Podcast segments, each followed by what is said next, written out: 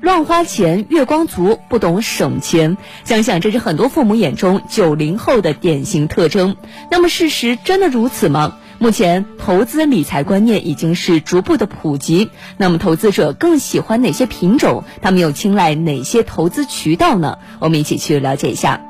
支付宝发布的报告显示，百分之九十二的九零后每个月都会有结余，百分之八十的人会将结余进行理财。他们初次理财比父母早了十年，一些人的账还算得很精明。大量九零后在调研中表示，用花呗额度消费，把钱先存起来。这样可以多赚一个月的收益。余额宝数据显示，九零后月转入余额宝高达八次，月均存钱也比父母多出一千元。随时有钱，随时理财是他们的习惯。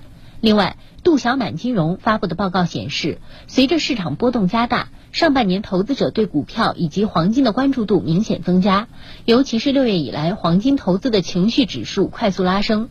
相比之下，房地产领域的投资情绪指数下降最明显，房住不炒的理念逐步深入人心。